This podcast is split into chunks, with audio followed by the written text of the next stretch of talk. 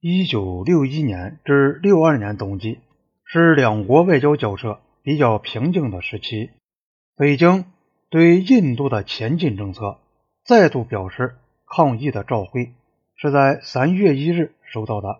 这一照会认为，印度向前推进的巡逻和设立哨所时，蓄意要用武力来实现印度政府向中国提出的领土要求。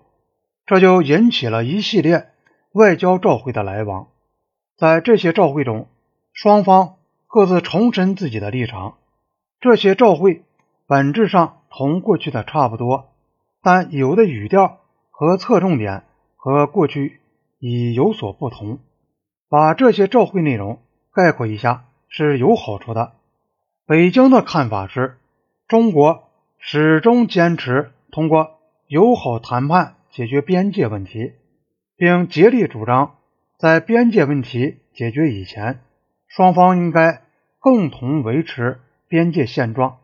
虽然印度拒绝了双方各自后撤二十公里的建议，但中国以单方面的在边界的自己这一边二十公里以内停止巡逻。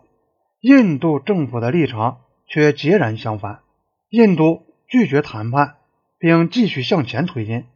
开始是在中段和东段，后来是在西段。同时，印度对中国人出现于历来就是在中国管辖之下的地区大叫大嚷。这一地区自1950年以来就是新疆与西藏之间的重要的陆路通道，指控中国进行侵略。中国主张麦克马洪线。不是合法的边界线，但中国仍没有越过这条线，也不要求印度从麦克马洪线与山路的地区撤退。中国主张的传统习惯边界线在山路之间。印度宣称他愿意和平解决，但印度政府的所谓和平解决，就是要中国从自己的领土上撤出，这实际上就是根本否定。和平解决。同样的，印度宣称他愿意维持原状，但实际上拒绝维持原状，并再度要求中国撤退。任何通情达理的人都可以判断，采取这种僵硬和威胁的态度是注定解决不了问题的。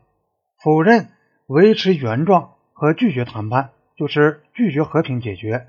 印度的行动方针是极危险的。和可能引起严重后果，但就中国方面来说，谈判之门总是开着的。新德里的看法是，中印边界早已解决了，它得到数百年传统和习惯的认可，而且几乎全线都得到有效的条约和协定的确认。近年来，中国进行了系统的和不断的侵略，并试图用无理的领土要求为。非法侵占，寻找根据。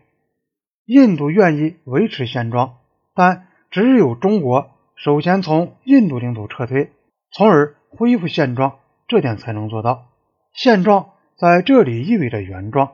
中国的撤退是举行谈判的先决条件，即使举行谈判，也只能在边境几个地区相互做一些微小的调整。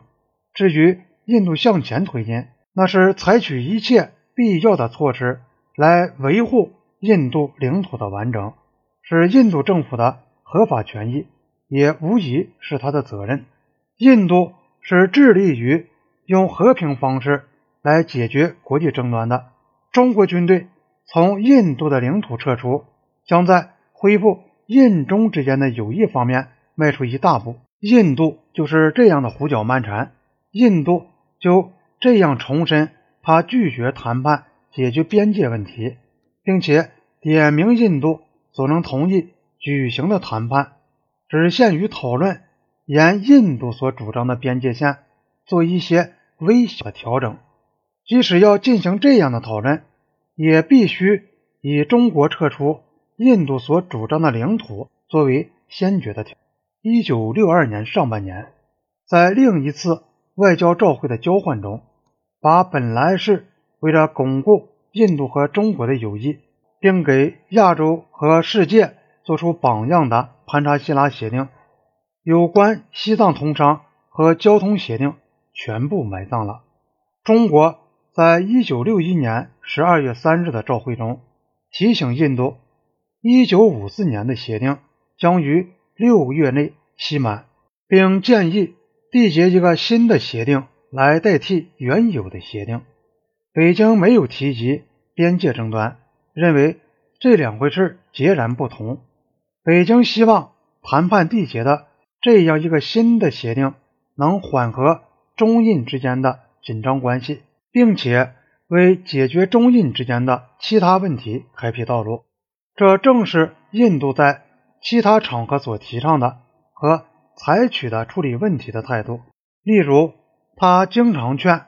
巴基斯坦把克什米尔争端搁在一边，友好的解决其他问题，以便改善一下气氛。但这一次，新德里却拒绝在中国从印度所主张的领土撤出前举行新协议的谈判。北京说这是横暴的要中国屈服的先决条件。一九五四年的协定所要保护的通商。现在已名存实亡，双方都说他是为对方的管理条例和军事布置所扼杀。